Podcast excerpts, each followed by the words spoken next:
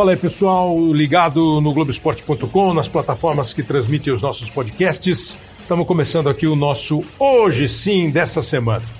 Aliás, é, nesse começo aqui, eu queria mandar um abraço para o Leandro Gouveia, que é colega nosso. O Leandro, o Leandro deu um toque aqui sobre a, a capa do podcast. O pessoal inventou. Os caras são criativos, né? É, vá, vá pesquisar a discografia de Chico Buarque de Holanda e tem uma capa do Chico que ele tá com uma cara uma cara mais brava, mais triste e uma outra cara sorridente. E eles não fizeram tirar duas fotos assim, cara. E depois eu fui ver, a camisa que eu tava no dia é quase da cor da camisa que o Chico Buarque tá no, na capa do disco. Alô, Chico, é pura coincidência. Mas obrigado, Leandro, pela observação. O Hudson Queiroz está dizendo que o podcast é legal, os podcasts do Globoesporte.com são legais.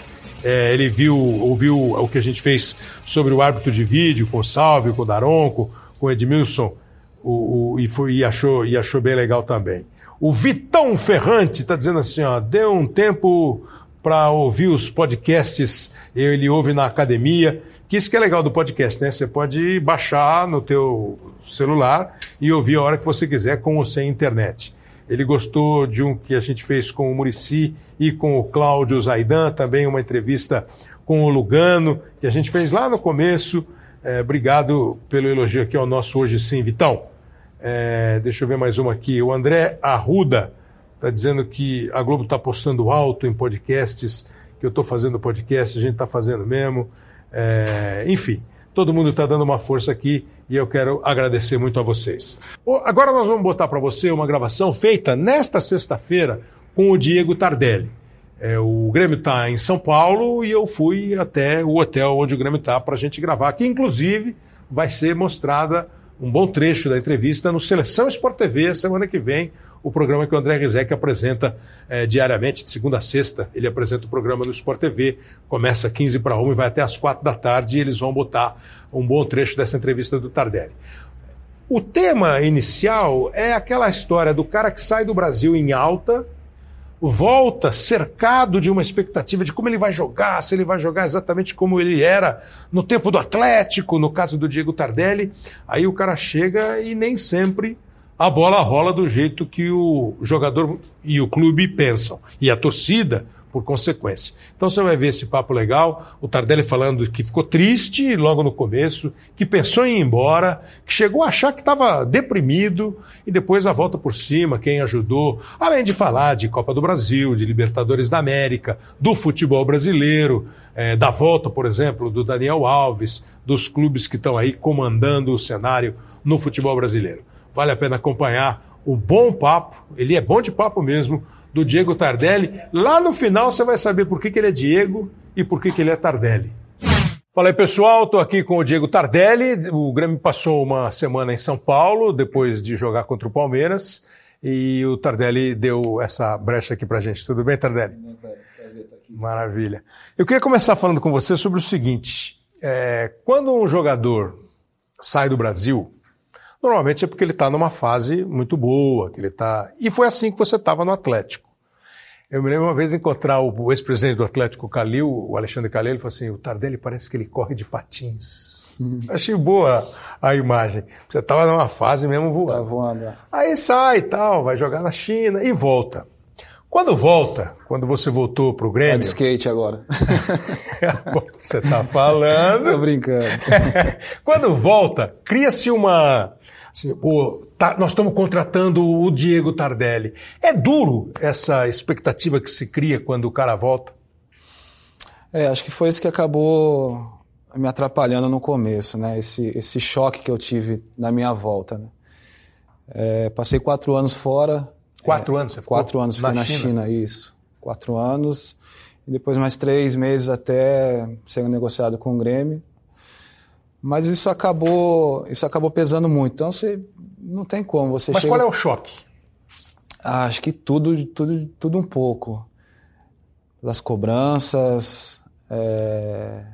de volta à adaptação ao futebol brasileiro, as concentrações, são muito, é, são vários detalhes assim que que acabou me deixando um pouco para baixo no começo da, é, da, temporada. Porque você sabia que quem contratasse o Tardelli estava esperando aquele Tardelli. Sim. Que pode, ser, pode até ser um defeito nosso, né? É, a gente contrata um jogador quatro anos depois, imaginando que o jogador é o mesmo de quatro anos atrás. E esse era meu medo na minha volta, porque eu sabia que o campeonato tinha mudado, o futebol tinha mudado bastante, né? o ritmo de jogo estava totalmente diferente do que eu estava acostumado na China, né? Uhum. Então isso acabou me surpreendendo. Mas eu sabia também que era questão de tempo, de adaptação, de, de treinamentos.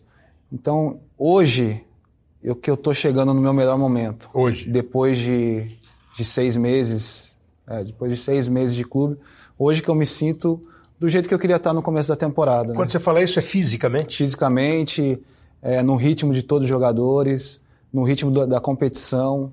Então hoje eu me sinto bem preparado e bem do jeito que eu queria estar em, em, janeiro, fevereiro. Mas você acha natural o cara esperar, porque assim, é uma negociação que envolve é, vários times querendo, o Atlético, onde você talvez tenha vivido o seu auge. Sim.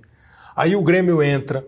Nós estamos falando do Grêmio, que é há três anos considerado um dos melhores, se não o melhor time do Brasil. Aí o Renato fala assim: esse eu quero, esse eu quero. O Grêmio vai lá e. Era natural que por pessoal, tudo que aconteceu né, é? na minha carreira, na minha é? história, né? Pelo, é, por tudo que eu fiz, principalmente no Atlético, nos meus últimos anos que eu passei no Brasil, nos últimos cinco, seis anos. Então, lógico que criou uma expectativa enorme, né? Sobre a minha volta para o Brasil. Mas eu, eu tenho certeza que eu ainda vou dar essa resposta ainda que todos estão esperando, né? Então acho que agora eu estou bem concentrado, estou bem focado, estou feliz, né? Que era uma coisa que eu não estava há três meses atrás, né? Tava com. É, vou chegar nessa. Então, peraí. Quando vocês voltam, é, vocês conversam, você, a equipe que trabalha com você, o próprio clube que vai te contratar, sobre essa esperança que o pessoal tem? Pô, você, sei lá, eu um dia tá lá fazendo a barba, sozinho, pô, eu vou voltar. Os caras vão querer que eu seja aquele Tardelli campeão da Libertadores de 2013. Você pensa nisso? E encara ou fica um pouco temeroso? Então, esse era um, esse era um dos motivos que eu não queria voltar agora para o Brasil. É mesmo? Quando eu pensei em voltar, pro, é, quando, eu, quando eu cheguei no Brasil, porque a janela da China ela estava ela tava em mudanças. Né? A regra da China ia mudar para quatro estrangeiros. Uhum. Então acabou meu contrato, acabou que todos os times da China já estavam com seu terceiro estrangeiro e essa vaga de, da quarta como não foi aberta, então foi um momento, eu falei, pô, na China não vai dar, então eu já vou ter que começar a pensar em outra. Em... Você sabia que não ia dar para ficar lá? Já sabia que não ia dar, naquele momento, né? uhum. né?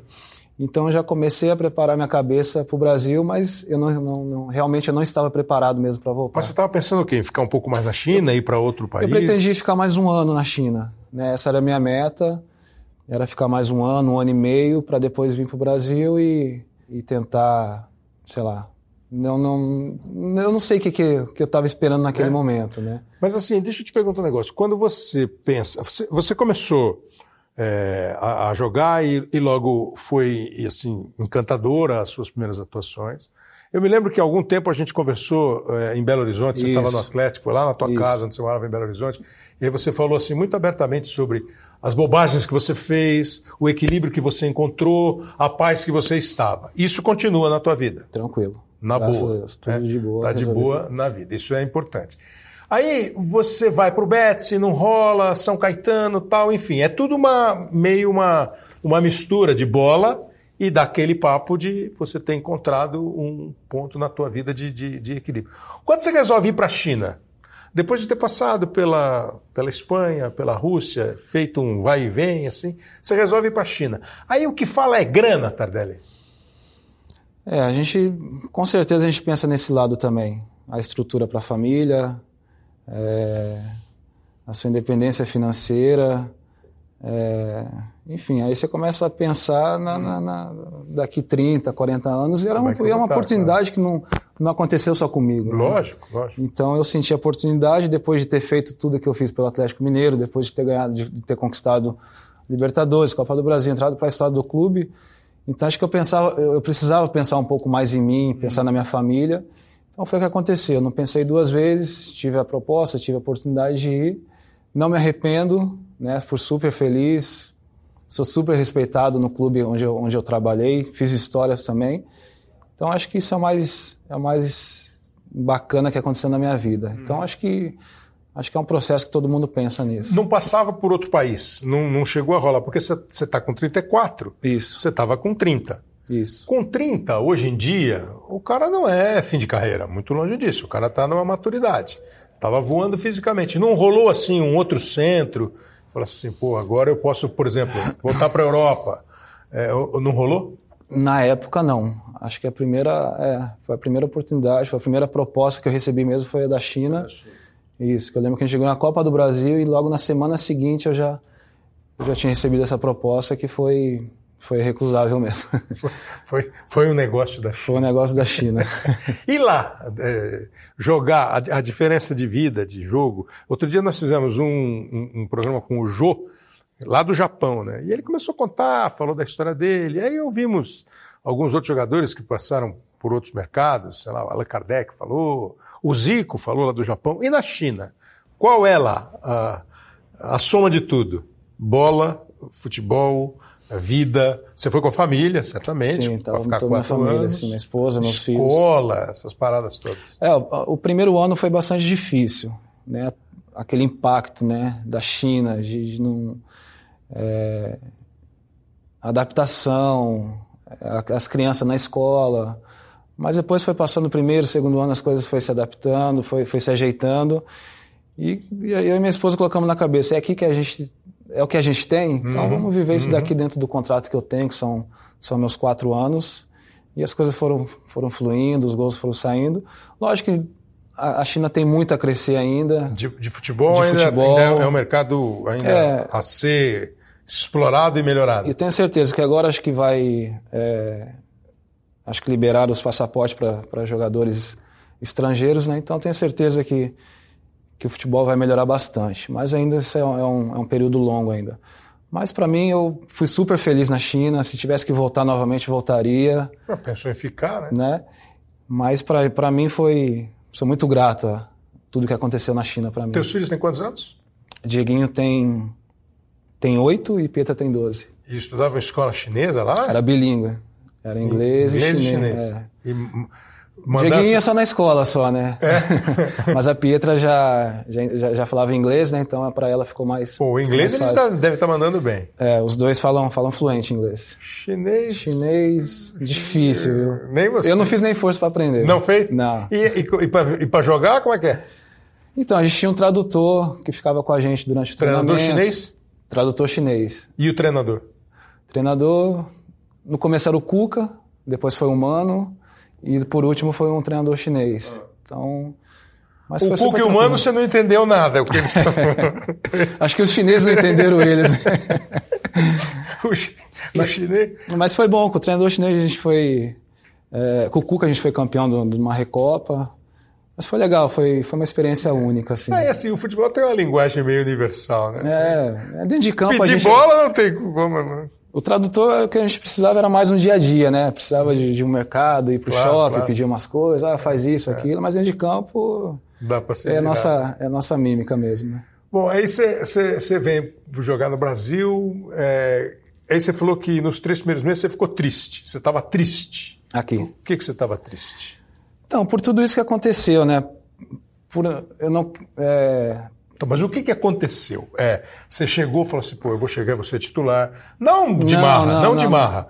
Pô, é- era, era natural que todo mundo imaginasse. Pô, sabe o que? Antes de a gente começar a entrevista, a gente está num hotel aqui em São Paulo, onde o Grêmio está hospedado.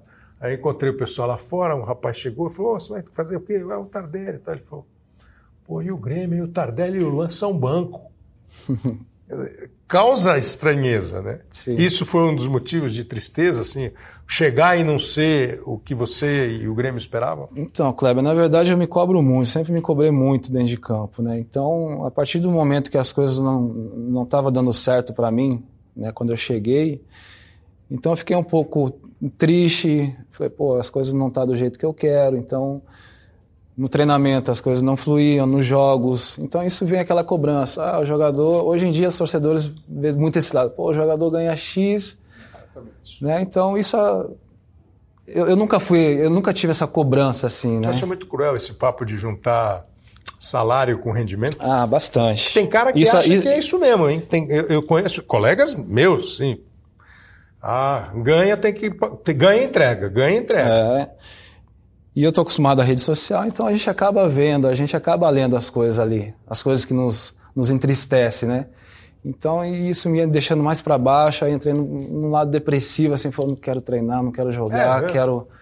Não sei o que eu quero fazer, quero voltar para a China, não quero mais ficar aqui. Com três meses. Com três meses. Isso com dois, três meses, né? E você quase saiu, né, Tardelli? Do Grêmio? Quase. Eu, Teve, tive, né? eu tive a oportunidade, eu tive uma, uma, sondagem da China e acabou que não deu certo. Mas Até se mesmo... a sondagem tivesse sido tivesse virado uma coisa, você ia pedir para sair? Eu ia pedir para sair. Até eu cheguei a comentar com o presidente, com o Renato. E o Grêmio ia te liberar, você entendeu? Hum, eu acho que sim. Acho que pelo meu momento ali, que as uhum. coisas não estavam dando uhum. certo. E pelo investimento que o Grêmio fez em mim também, acho mas que. Mas não é muito rápido, cara. Pois é, e eu não queria isso, né? Eu falei, não, deixa. E minha esposa conversava sempre Porque comigo. vira derrota, né? Com certeza. Então toda aquela imagem que foi construída de positivo, né? Ia virar um lado Exatamente. negativo e, estragar minha história toda. Pô, ia ter debate futebol. pra caramba. Então pensei nisso, né? então cheio de conversa com a minha esposa, a gente conseguiu colocar as coisas no lugar. Aí teve aquele gol da Libertadores contra o, uhum. o Libertar, então foi ali que, que as coisas voltaram para mim. Olha o escanteio cobrado, Tardelli, gol! Gol!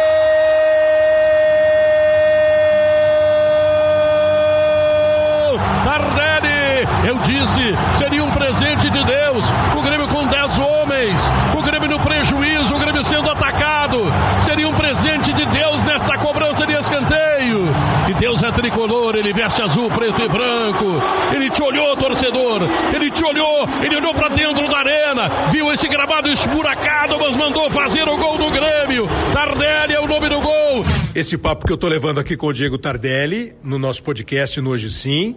Um bom trecho dele vai ser exibido semana que vem no Seleção Sport TV. O Seleção Sport TV, de segunda a sexta, 15 para uma da tarde, programa do André Rizek, com todo o time do Sport TV, vai mostrar também essa entrevista do Diego Tardelli. Fique ligado. Você falou que você se cobra muito tal, mas alguém, além de você se cobrar na rede social, te machucar, você falou assim, pô, não estava dando certo em treino, não estava dando certo em jogo. E lá dentro? Na parte física também não estava. Então, para começar, você falou de ritmo. Às vezes eu fico pensando assim, o que, que é esse tal do ritmo de jogo? Né? Porque, pô, o cara fica jogando quarto e domingo e fica cansado.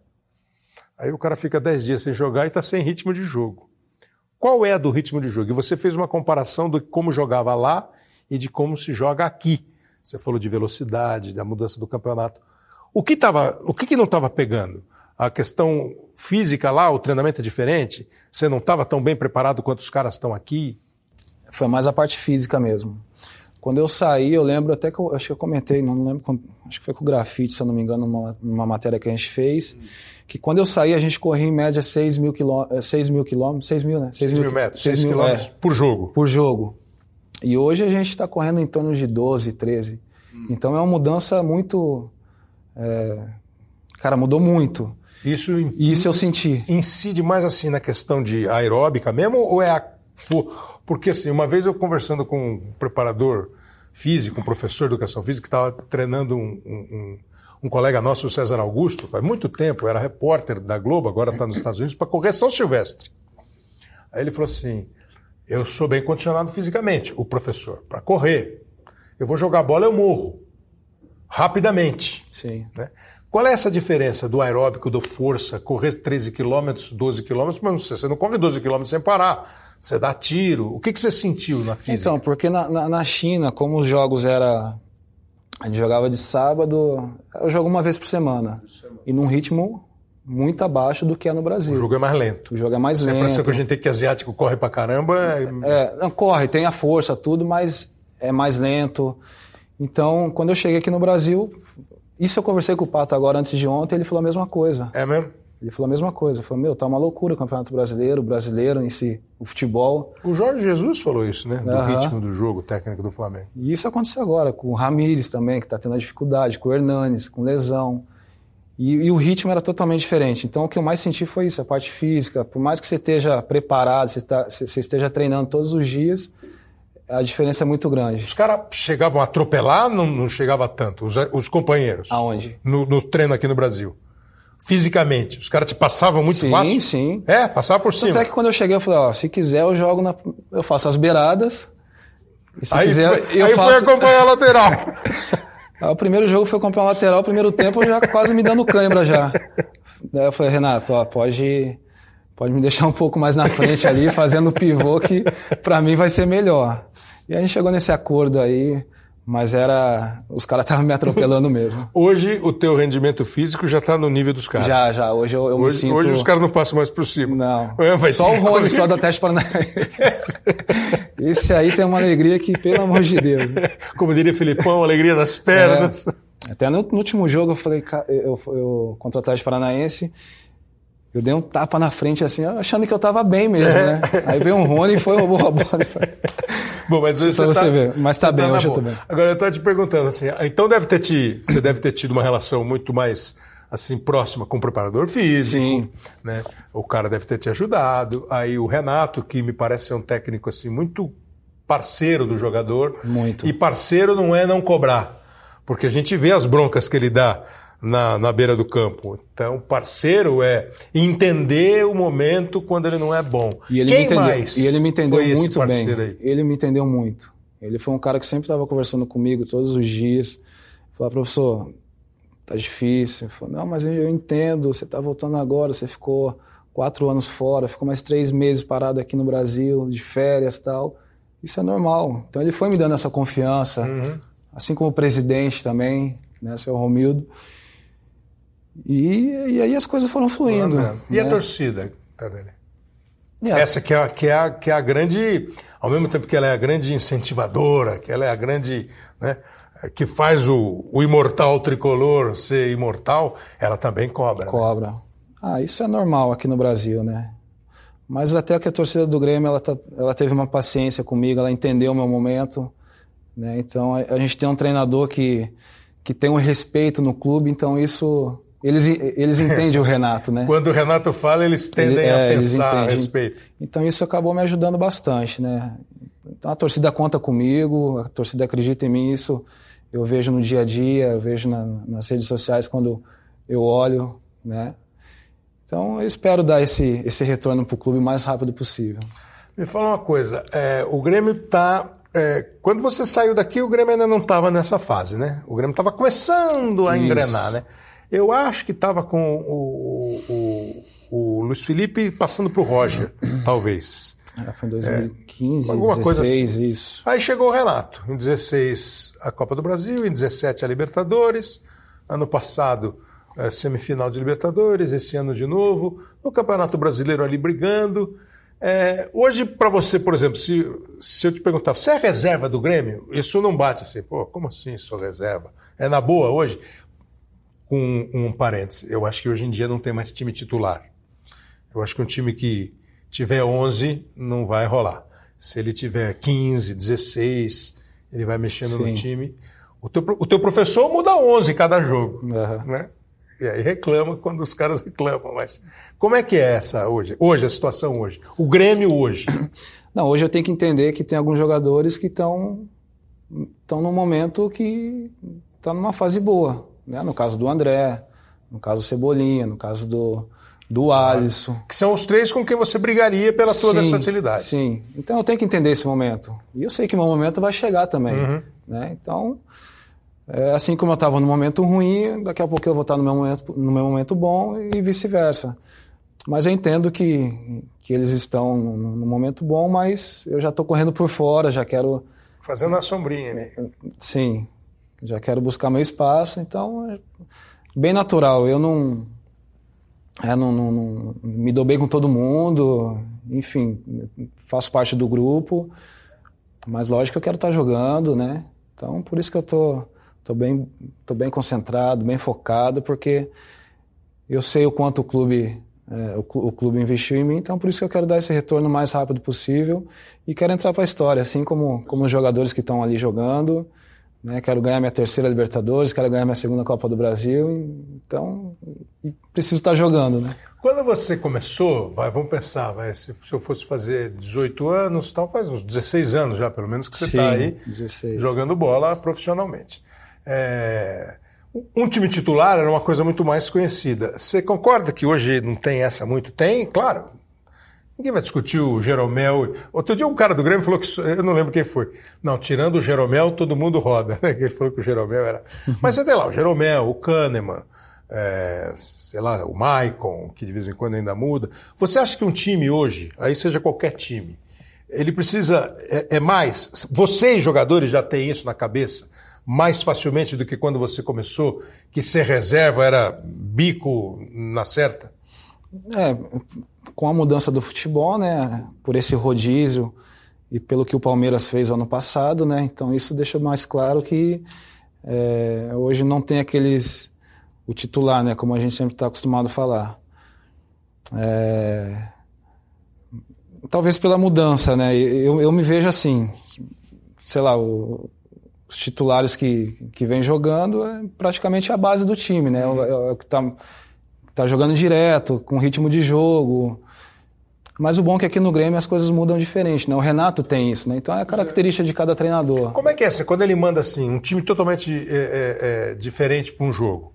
Um jogo, às vezes, importante, Campeonato Brasileiro. Vocês ganharam outro dia do, do Atlético, Atlético, Paranaense, Paranaense né? Sim. Com um outro time pelo Campeonato Brasileiro. Como é que ele toca para vocês? Qual é o papo dele para vocês? É, vocês percebem que é diferente o papo de um jogo para o outro, por serem os jogadores diferentes, um time diferente? Porque ele, o ano passado, ano retrasado, foi quase constante né, nas entrevistas dele. Renato, você mudou os 11. Eles não aguentam. Eu, por exemplo, acho que dá para mudar de 5 em 5, 4 em 4, uhum. como faz na Europa. Ele acha que dá para mudar e quem muda é ele, ele, ele que está com a razão. Né? Sim. Né? Porque vem dando certo, né, também, né? A mudança vem dando certo e vem dando resultado.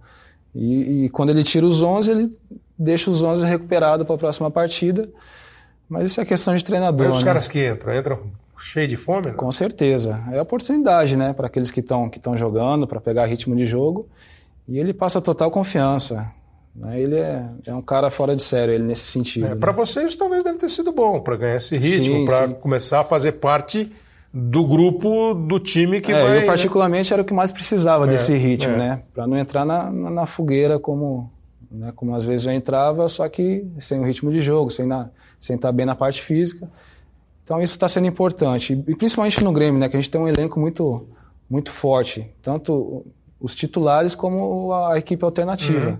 Então isso é bem nítido, né, a força do nosso elenco. Então dá para ele fazer isso daí, né? Mas me fala uma coisa assim, por exemplo, você falou negócio de você chegar, de você e o fato é que o próprio Grêmio começou o ano. É, você fez parte, me parece, de um momento em que o Grêmio teve uma uma, uma, uma, um comportamento, uma performance diferente daquele tinha. Você vê, o Grêmio começou a Libertadores, não começou bem. Sim. O Grêmio precisou das últimas rodadas e jogar lá fora para se classificar. É, o Grêmio começou o Campeonato Brasileiro e não começou bem. Uhum. Né? Como é que estava? Porque e, e, e, hoje ele é de novo o Grêmio. Sim. Está no Campeonato Brasileiro ainda tentando, mas pô, semifinal de Libertadores, semifinal de Copa do Brasil. Qual é a desse Grêmio, Tardelli? Qual é esse espírito imortal desse Grêmio que às vezes dá uma caída, mas depois sobe e, e vem para dentro? Isso sim, o jogo contra o Palmeiras é, uma, é, uma, é um exemplo disso. É, a vitória contra o Atlético no primeiro jogo da, da semifinal da Bahia, Copa do Brasil. Copa do Brasil. É, e buscar lá em Salvador Sim. o resultado, a própria Libertadores. Qual é a desse Grêmio? O que, que você já entendeu desse Grêmio com oito meses de casa? É, como eu estou chegando agora, eu estou entendendo um pouco ainda, né? Mas é um. Acho que o Renato ele é o, ele é o reflexo do nosso time ali. Né? Acho que desde o começo ele, mesmo a gente não jogando bem, ele hum, batendo na tecla hum. que o Grêmio jogava o melhor futebol do Brasil, jogava, jogava. Só que a gente sabia que a gente não estava num momento bom, né? Mas ele é o cara que faz a diferença ali, ele que é, que está no dia a dia, que ele cobra, e como a gente não começou bem a competição, ele sempre botava isso na nossa cabeça, né? Então acho que o incentivo dele, né, o querer dele, o querer da torcida, da, da, da história que o clube tem nessas competições, Então mostra a força do Grêmio dizer, então não vez. rolou né? tensão, não rolou crise, não, Não, rolou. tava tudo tranquilo, É? tava tudo sob controle, né? Mas a gente sabia que a gente podia, poderia dar um pouquinho mais, né? E foi o que aconteceu. Depois da Copa América ele falava, a gente vai decolar, a gente vai decolar, e tanto é que, que o time cresceu na hora certa. né? Uhum. Você viu ele jogar, não? Chegou a ver? Não, né? Você vê? Não, não cheguei Você a ver, é de não. 84? Cinco. 5? Não, não viu. Não cheguei a ver. O ano espetacular dele no Grêmio foi Às vezes eu o 83. DVD que ele mostra Pois ali, é. mas Ah, ele mostra, é? é só os melhores momentos dele, né? Ele sendo expulso nunca. Não vi. Dominando bola mal, nunca. Não, não, não mostra, ele não mostra. Nunca nenhum lateral Não, não, tomou não, a não bola mostra dele. Não, não mostra não. Mas ele jogava bem. ele É, jogava o pessoal bem. falava ele bastante. jogava bem. Jogava era forte e era. E acho que até por isso que ele tem essa. essa... Autoestima, né? Não, e a moral no Grêmio, né, Sim. cara? A moral no Grêmio é. É, o respeito que ele tem. E era meu sonho trabalhar com ele por causa É mesmo? disso, né? É. é um dos motivos que eu vim pra cá pro Grêmio, né? Mas você conhecia ele já, não? Em 2010, contra ele, o Grêmio jogou contra o Atlético Mineiro em- lá em Sete Lagoas, ele veio e falou comigo, ó, quero te levar pro Grêmio e tal. Então, Numa passagem época, anterior ainda. Isso, e depois sempre ele me ligava, todos os finais de É. ano ele me ligava. E aí, dá pra vir? Dá. Então chegou um momento que, Um técnico que faz isso, ele convence mais o jogador? com certeza, com certeza, ter a confiança do treinador, o treinador te quer. Isso aconteceu com o Leão, né? Então todos os lugares que, que o Leão ia, ele praticamente me levava, me levou no Galo e 2009 foi meu melhor ano, Pois é, né? pois é. Foi aí que eu dei aquela disparada no São Paulo em 2005. Mas ter a confiança do treinador, isso é, isso é muito importante. Então você cumprimenta a estátua quando você chega. Sim, Pô, senhor Renato, como vai? Pô, Tudo bem, professor? professor não, igual de de gênio, né? Ah, é? É Gosta de gênio, de é gênio? gênio. Ah, que sujeito simpático. Mas me fala uma coisa agora. é, essas questões aí de eliminatória. Grêmio e Flamengo. O jogo de quarta-feira contra o Atlético Paranaense. São duas competições diferentes. As duas são importantes. As duas têm. Vocês eh, falam sobre. Não, essa aqui está aqui, essa aqui está aqui. Tem degrau? Tem? Fala. a Fala. fala. Entre nós a gente tem que falar, né? É? A gente fala assim. E a, é a, a Libertadores? A mais próxima pra gente tá a Copa do Brasil, né? A classificação para a final. Sim. É o que a gente tem e, e o que tá mais próximo. Então, mas como é que é esse papo? Sem entrar na intimidade de você. Por estar com uma vantagem de 2 a 0, A gente tava com esse pensamento, desculpa, Ah. a gente tava com esse pensamento antes da- do jogo contra o Palmeiras. lá ou Lá- aqui? Lá, aqui, Ah, desse último jogo. Antes do jogo, depois de vocês perderem por 1 a 0. Porque rolou aquele clima tenso e tal. Então gente- qual o pensamento? Que a Copa do Brasil passava a ser. a prioridade nossa, Tá. né? Porque a gente não sabia o que que ia acontecer aqui em São Paulo. Tá. Então, agora, como a gente conseguiu essa classificação, né, que aconteceu na, na- na terça-feira, Mas é só em outubro. O do próximo Flamengo, jogo. sim. Então, a gente tem a prioridade que é o, a Copa do Brasil que está aí, uma vantagem, né, uma vantagem boa e um passo muito importante para a gente estar numa final. Só que antes disso a gente estava a gente estava focado na Copa do Na- Brasil. Na Copa do Brasil. É. Agora, e não dá nem para. Até pela experiência que vocês viveram no confronto contra o Palmeiras, não dá nem para chegar muito sossegado em Curitiba, né? Longe disso. né? Não, não, a gente, lá vai ser uma É. ser Não uma é guerra. furacão à toa. Não, né? não. Furacão contra Imortal é, é parada. A gente já sabe que que vem coisa difícil aí na, na terça-feira, É. na quarta-feira. Agora aqui, é, contra o Flamengo, vocês já estão falando alguma coisa ou nem ainda? É muito, é muito cedo ainda. Não, é cedo, mas a gente já está preparado, É já, a gente já está se preparando já. Né? A gente sabe que é, vai ser difícil também. Então, é que o Renato sempre fala, o primeiro jogo é em casa, então quanto menos problema a gente levar para o Rio de Janeiro para a gente, a gente tem grande, grande chance de estar numa final, né? É. Acho que pela história, pelo... Mas vai ser um confronto Vai, monstro, hein? é, vai parar, né? Vai parar. Vai ser um confronto. Vocês chegaram a falar sobre a possibilidade de, na Libertadores e na Copa do Brasil, ter Grenal? Sim. E pega como? Porque eu imagino, você já imaginou? É, Grenal em duas competições? Pode ter em uma ainda, mas Sim. você já imaginou? É, a gente já estava imaginando, a gente estava prevendo isso daí, a gente. Alguns queriam, outro, outros Ah, é? jogadores não. É? Você jogou né? quantos? Já jogou algum Grenal? Eu joguei dois, No, no, no Gaúcho? joguei três, Gaúcho e. dois no Campeonato Gaúcho Brasileiro. e um no Campeonato Brasileiro. Você já sentiu o que, Já, que é o tal já. do Grenal? não? É diferente. É muito diferente. É diferente de Atlético e Cruzeiro? É diferente. De qualquer clássico paulista? Eu acredito que sim. Cara, você olha torto pro cara, o cara já tá. É, já quer brigar, já. Não, no dia que teve briga no sorteio, é. lembra? Quem era? Foram... O Michael e o D'Alessandro. Michael e D'Alessandro. sorteio. Então, é totalmente diferente. Então, quando a bola rola ali, o bicho pega mesmo. E, e acaba sendo um jogo mais viril, um jogo mais rude, mais duro. Mais, é. que pode chegar perto do violento? Pô, é. É, eu senti isso, é principalmente no jogo em casa da acho que da final, acho que foi a final, é, foi a final do Gaúcho. Né, o começo do jogo pegado, todo mundo querendo brigar, todo mundo querendo discutir, fazendo aquela, aquela palhaçada toda ali, né? Mas é o bom, é o bom do Grenal você, é isso, né? Agora entre vocês, porque, por exemplo, tem uma história antiga, né? O Casagrande que me contou o que aconteceu. Teve um jogo antigo, Santos e Corinthians. O Serginho jogava no Santos, Serginho Chulapa, e o Mauro, zagueiro, no Corinthians. Em determinado momento do jogo, eles discutem e eles se agarram e saem rolando no chão. E o Casagrande do lado assim, o Casagrande falou: Pô, eu olhava aquilo, aí à noite nós fomos num bar. Tava todo mundo tá junto. Tá o Mauro e o Serginho lá conversando. No Grenal tem isso ou nem fora do campo? Ah, não sei, viu? Chegando agora, não. Você não, não, você não, não conhece ninguém no Não conheço ninguém ali. Pior que eu não tenho nenhum amigo ali mesmo, não. Então eu já vou para rivalidade, então. Agora aqui, ó, outro, outro, eu não sei se é uma crítica, mas é uma, um assunto que se fala do Grêmio e se amplia para outros times. Pô, o campeonato brasileiro é um campeonato, por exemplo, é, o tempo que você jogou na, na Espanha, o Betis dava. É que o Betis é um time diferente, né, uhum. né, cara? Você percebia, por exemplo, um interesse maior pela Liga dos Campeões do que pelo Campeonato Nacional? Ou era meio dividido? na Espanha, na Europa? Não, sempre foi a Liga dos Campeões. Mais do que o Campeonato Brasileiro, o, Isso, o espanhol. O local, é. Mesma coisa na Rússia. Mesmo... Ou, ou menos um pouco. É, que, é, é, a mesma coisa. É que a Rússia, talvez os times sejam menos protagonistas isso, isso. Na, na, liga. Isso, né? isso. É. No PSV, por exemplo, era mais liga. Era mais a, a, do a Champions o... do que é. a liga. O cara, o cara se classificar para a liga e não ser campeão holandês não pegava nada. O negócio era ir para a liga.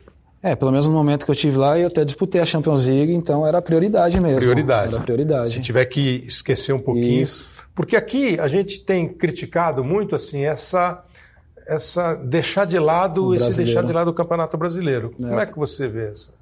É, eu particularmente eu gosto muito do brasileiro, né? Até acho que eu estava comentando com, acho que o André, meu parceiro de quarto, ele falou: "Meu, eu por priorizar a Libertadores, Copa do Brasil, deixar de lado um pouco a, o brasileiro, a gente estava falando, meu, eu gosto muito, eu queria conquistar o Campeonato Brasileiro de novo, porque... Você ganhou no São Paulo, né? Ganhei no São Paulo. Ele, André, acho que não ganhou, né? Não sei, viu? Eu não lembro, porque no Santos acho... ele foi campeão da Copa do Brasil. Não, não, né? É, o André não ganhou, não. não acho que é por isso também, é o desejo dele de ganhar, mas... Além de ser a Libertadores, porque eu já conquistei também a Copa do Brasil, mas o brasileiro ele é especial, né? Por, por todos os jogos ser difíceis, é mesmo, né? É, para você não jogar com o primeiro, mole, né? jogar contra o é. último, você não sabe o resultado, você não sabe o que, que vem. Então acho que ele, acho que ele merece mais uma, uma, uma atenção especial. Você acha que um novo. dia nós vamos encontrar um equilíbrio para dar um pouquinho mais de carinho? Ou a gente já falou muito de o futebol mudou, o futebol mudou. Essa mudança vai fazer com que cada vez mais o cara foque um e tente o outro. É, começou agora, né, Kleber, isso daí. Começou aqui ano passado, né? Ter essa prioridade, né? Do, o desejo da Libertadores, os clubes querem, né? Um pouco mais. Acho que quando o São Paulo ganhou, já começou a... É, lá né? atrás começou a dar aquela faísquinha, né? Agora virou mesmo a, a obsessão. E a, a Copa do Brasil tem a questão da grana, Isso. além do título. É, então. É o, a prioridade agora, né? Tá Se você sendo. fosse presidente da CBF, o que, que você faria para melhorar este interesse pelo brasileiro, por exemplo? Tem, tem o que fazer, não? Ai, que pergunta, hein? Dura, né? É. é. Difícil, viu? Eu tô aqui para isso. Ah, mas acho que tem. Acho que o campeonato vai voltar a ser um, um grandes espetáculos de novo, né? Precisa melhorar o jogo, né? E até que esse ano não tá ruim. Não, tá bom. Média com, a, com a volta dos jogadores, é, né? É, tem os caras jogadores, sim. Né? Então traz uma, uma atração a mais, né? Para esses jogadores que voltaram. Então acho que tem que voltar, é. tem o Brasileirão. Tem um Daniel Alves, um Juan Fran por aqui, faz uma diferença muito grande. Vocês sentem no, no mercado que é um negócio assim, pô, os caras vieram para cá tal. como você voltou, como o Hernanes voltou, como o Pato voltou, e outros tantos que voltam. Não, acho que faz, acho que isso faz bem para a gente aqui né, do Brasil. Principalmente que os torcedores que sempre acompanham esses jogadores de, na Europa, né, bastante respeitado, seleção. Acho que vai fazer bem o futebol brasileiro, sim. Principalmente é. a volta do Dani Alves agora deu uma. Ele tem uma presença é, muito forte. Um cara né? bastante respeitado, sabe se impor, capitão. Acho que bem bacana essa volta dele. Agora aqui, ó, você viveu isso no Atlético, então eu posso te perguntar se você ainda no Grêmio não tem essa, é, essa rodagem. O Atlético foi campeão brasileiro em 1971. O primeiro campeonato que foi considerado campeonato brasileiro, antes era Robertão, Taça Brasil, tal. o Atlético foi campeão em 71. Aí o Atlético chegou em outras decisões, tal, mas não conseguiu o título. Vocês foram campeões da Libertadores de 2013 e da Copa do Brasil em 2014, no Atlético. Quando você joga a ficha toda no torneio eliminatório e por uma circunstância o negócio não rola, e o brasileiro foi deixado um pouco de lado, e aí quando você olha para a tabela, o cara está lá na tua frente. Isso é tratado de que maneira? Por jogador, por diretor, por treinador, pela própria torcida? Ah, é um risco que se. é o preço que se paga ali, né? Por ter deixado de lado algumas competições. O Renato sempre, sempre deixou bem claro aqui, pelo menos aqui hum. pra gente. A gente a gente está em três competições, né? Então uma hora a gente vai derrapar em alguma. Só que a gente precisa estar tá bem em uma, por exemplo, no brasileiro. A gente uhum. precisa estar tá bem porque a gente não sabe o que vai acontecer quarta, ah. não, vai, não sabe o que vai acontecer no dia dois, né? Então é por isso que ele está sempre é, frisando isso. Dizer, abandona até a página é, 4. Isso, né? isso. Bem desse jeito mesmo. Não pode. Porque não, largar, de, largar de vez, é, né? Você não pode chegar lá em outubro, novembro, olhar e falar assim, cara, nós Sim. estamos em décimo sexto. Não pode. Depois não dá tempo. Né? Não dá tempo, né? É. Ainda mais Campeonato Brasileiro. Né? Pois é, que é duro de, de recuperar. O Renato falou de novo depois do jogo, assim, e aí falou até como, como um gênio, né? O Grêmio joga o melhor futebol do Brasil. Qual é o melhor time do Brasil? É o Grêmio.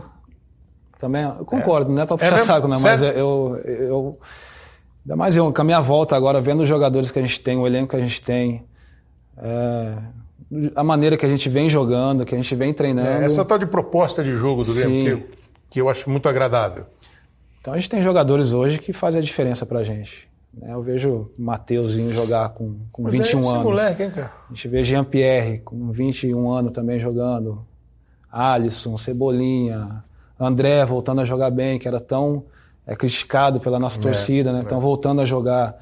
Aí tem nossa dupla de zaga, que é Jeromel e Kahneman. Então, eu acredito que seja um, o, melhor, um, o melhor time do Brasil. O, o Everton hoje é, é tratado como o principal jogador do Grêmio?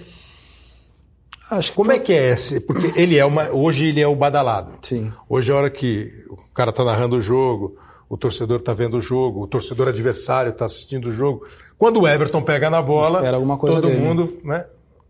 Com certeza. Como é que é internamente? Ah, além de ele ser um menino bacana, né? Quieto, tranquilo, ele é a nossa referência ali, né? A gente aposta, a gente sempre acredita que ele possa é, definir uma partida, definir um jogo, assim como ele definiu contra o Palmeiras, né? Mas ele é, depois da Copa América ele teve essa ele, ele teve esse prestígio, essa, ah, essa moral, né? Justamente. Justo.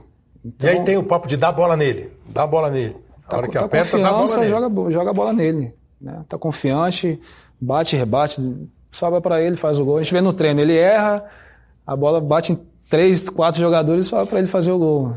Então, fazer boa. Tem que jogar nele. A minha pergunta agora é difícil essa. Por que, que vocês chamam ele? Todo mundo chama ele de Cebolinha se o cabelo dele é igual do Cascão. eu não consegui entender ainda. Eu não estava aqui quando o apelido dele é, foi Cebolinha. Eu não entendi ainda. Você pergunta para ele. Hã? Vou parar, tô é. falando, tô soprando aqui, vou parar. Eu olho o cabelinho dele, aquele cabelinho assim, meio Ronaldinho na Copa de 2022, uhum. Ronaldo Fenômeno. Mas cebolinha, bom, deixa pra lá. Pegou, né? Deixa Pegou, assim, né? deixa cebolinha. Tá dando certo, né? De, faz os outros chorar, cebolinha. você falou do Grêmio como o melhor time do Brasil. Se você tivesse agora que fazer um grupo assim, os melhores times brasileiros, os que jogam independentemente da forma, do estilo, ou quais são os times que você fala, pô, esses aqui, esses aqui são times que brigam bem em qualquer parada? Grêmio, Flamengo. Eu acredito que o, o Santos também vem bem, apesar de ter dado uma caída. É... E o Palmeiras pelo elenco que tinha, né? Pela, por tudo que tem feito até agora, né? São, são estilos diferentes. Assim. O Grêmio é uma proposta de mais longa, o Flamengo está chegando Jesus e tem jogadores bons, o, Flamengo, o, o Palmeiras, você fala do elenco, o Santos tem um treinador que chegou e parece Mudou que. a cara do Santos. Não foi? Uhum. Parece que ele deu uma. Acho que deve É ter nítido, muito isso, né? O jogador pegar. O treinador chegar e pegar um cara que está mais ou menos e faz esse cara ficar mais, Jogar. mais. Sim. Né? Isso é, é- é- é essa a avaliação. E isso tem fôlego para um ano inteiro, para uma, uma temporada inteira, de todos eles? Acho que pelo elenco eu, acho, eu acredito que sim, né? Né? Pelo menos no caso do Flamengo, teve a mudança, né? depois de não sei quantos anos o Flamengo disputa uma semifinal de Libertadores. Desde 85, Então isso mexeu com os jogadores. 74. Então a forma do, do, do Jesus, né, ser o treinador, a maneira dele na Europa. Então isso acaba mudando né, e reflete no grupo ali. Pô, você falou agora há pouco do Daniel voltar tal. E treinador? Às vezes a gente sente que os treinadores brasileiros ficam um pouco incomodados, não sei. O Renato não, que falou que ele- o Guardiola não é de nada. Não, não falou, não. É, o Sampaoli e o Jorge Jesus, especialmente, você acha que faz bem? Ah, estão fazendo, né? A gente está acostumado tanto né, com os treinadores brasileiros. né, A gente sabe a maneira, o jeito de lidar, o rodízio de treinadores que é né, durante a competição do Campeonato Brasileiro. E quando vem alguém de fora, a gente, é, a gente se identifica, a gente gosta. Né, Acho que faz bem, faz uma diferença, né? Então está sendo legal. O São Paulo fazendo um bom trabalho, né, o Jesus agora com o Flamengo também. Então, acho que dá uma mudada no elenco, dá uma mudada no- no- na maneira do, do time jogar, na maneira do clube. Né? O adversário dá uma olhada e fala, o que esses caras estão fazendo de diferente? Apesar dos caras ficarem assim, às vezes parece que eles ficam bravos, você acha que todo mundo dá uma olhada, pô, o que, que esse cara tá fazendo? Não importa se é novo, se é novidade, se é. Pô, o legal é se tá indo bem, se Sim, tá dando resultado. igual o Diniz do Fluminense, né? Então, o que ele fez aí com o Fluminense, mesmo não tendo os resultados, né? Então, vê o que tem o dedo dele ali, né? A maneira do Fluminense jogar. Enfim, mas acho que é. Os treinadores de fora são bem-vindos aqui. Agora, você falou esse negócio do Diniz. é, não há cara do futebol que não. que possa. que ele fala do trabalho, da filosofia, do elenco, mas fala de resultado. E a gente vive dizendo, defendendo, a gente, imprensa, vive defendendo que um trabalho não é só resultado, mas aí quando o cara começa a não ter resultado, As cobranças. essa equação aí, é- essa aí é, é no mundo inteiro. É. O o Guardiola joga por resultado também. Só na é China, na China que Ah. não tem aquela visibilidade, acontece também. Resultado. Dá dois, três jogos, não ganhou, É mesmo. tchau. É mesmo. É, Não tem conversa. não tem não. Isso é uma pressão monstra. Você falou outro dia que você ficou meio deprimido, né? Você falou agora há pouco aí. Outro dia eu li alguma coisa assim, uma porcentagem alta, cara, assim, tipo 30% de jogadores, de atletas, que sofrem de depressão, Depressão. de. E aí teve recentemente o caso do Nilmar. Sim.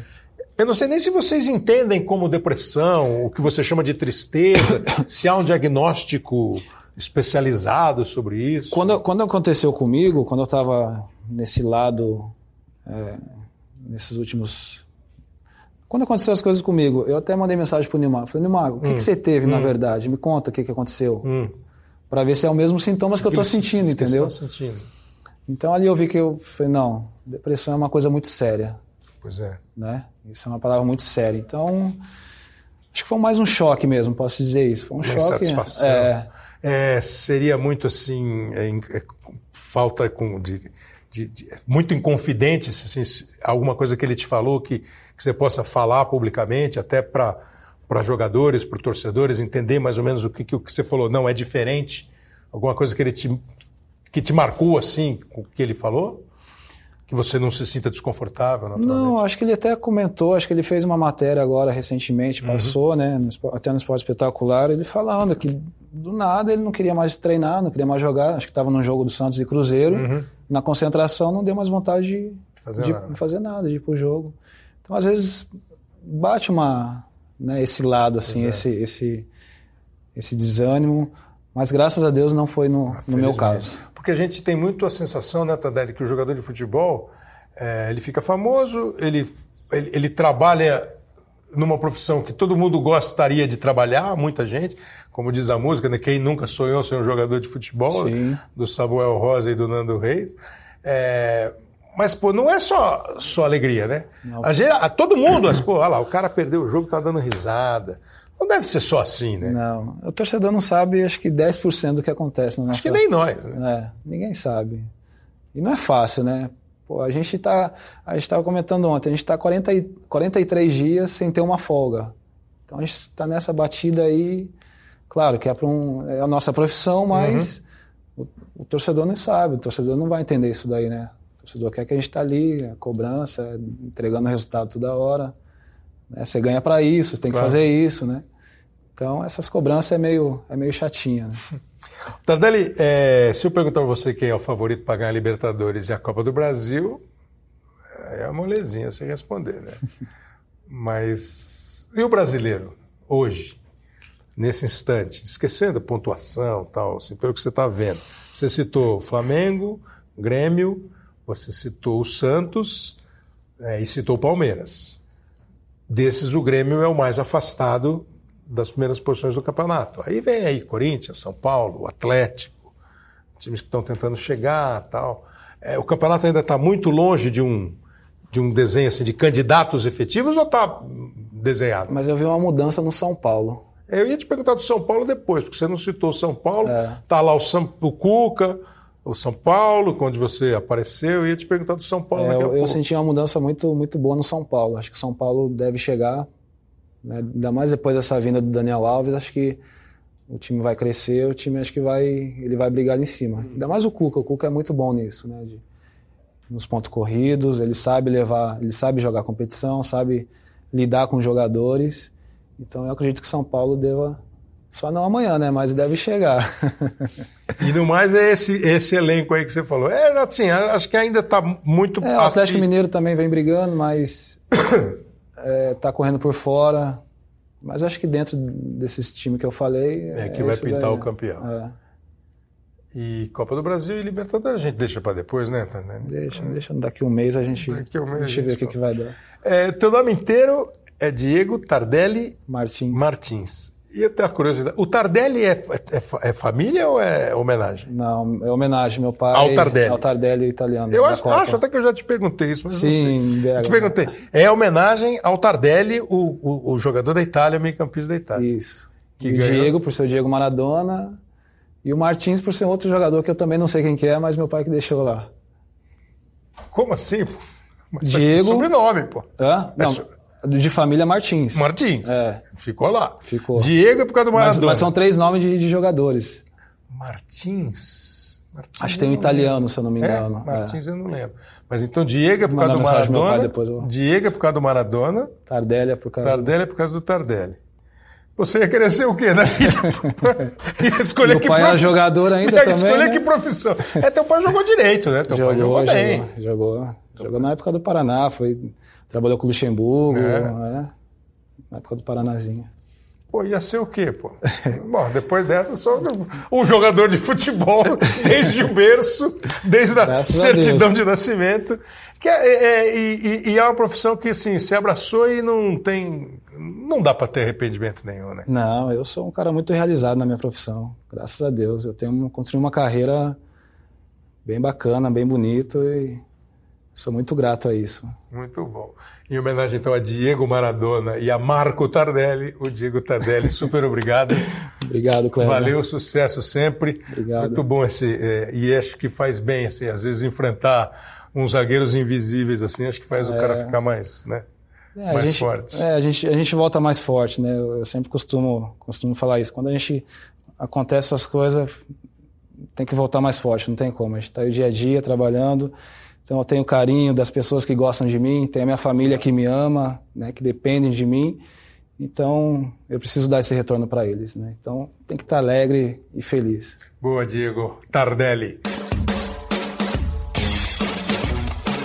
Então foi assim o papo do Diego, em homenagem ao Armando Maradona, e Tardelli, em homenagem ao Marco Tardelli, jogador da seleção da Itália de 82. Espero que você tenha gostado. A conversa eu achei bem bacana, o Diego Tardelli falando muito na boa e valeu a pena. Ó, continue sempre ligado nas plataformas que apresentam os podcasts. O nosso Hoje Sim, sexta-feira que vem, tem um inédito. A gente gravou com o Belete, tá bem, é bem legal, hein? O Belete vai falar sobre o sucesso. Sabe aquele patinho feio da história? Que você olha lá e fala assim, esse, esse patinho aí não vai dar em nada. E o Belete foi lá e alcançou o sucesso. Sabe por que, que o Belete foi jogar na linha? Ele queria ser goleiro, porque ele pegava mais que o irmão dele. Semana que vem, um abraço.